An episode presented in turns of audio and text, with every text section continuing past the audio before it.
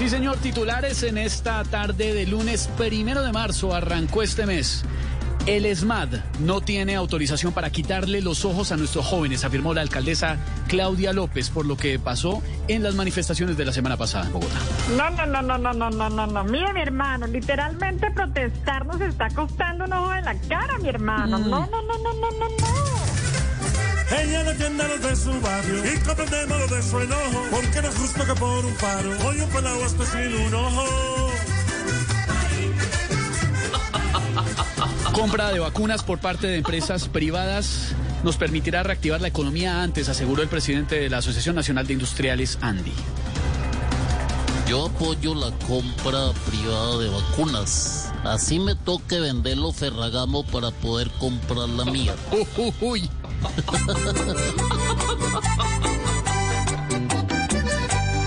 Es por salvar vidas, no solo por privilegio.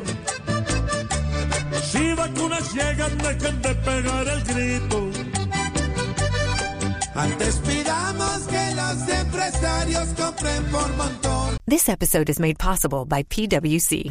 A robot may not be coming for your job, but competitors are coming for your market share.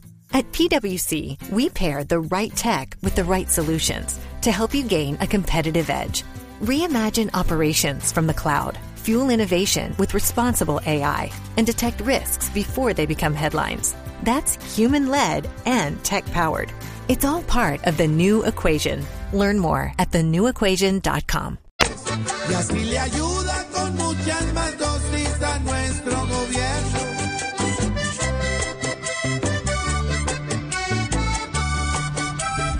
Gobierno Nacional deja en firme el decreto que regulariza a los migrantes venezolanos en Colombia. El presidente Maduro está muy enojado con Duque. Debe ser porque sabe que a él no le van a dar la visa de residente.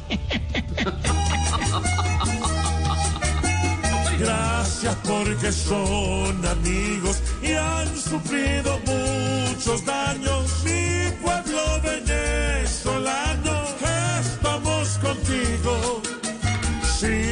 Maduro fue un mal padre, les quitó comida y techo. Aquí ya tendrán al menos donde refugiarse.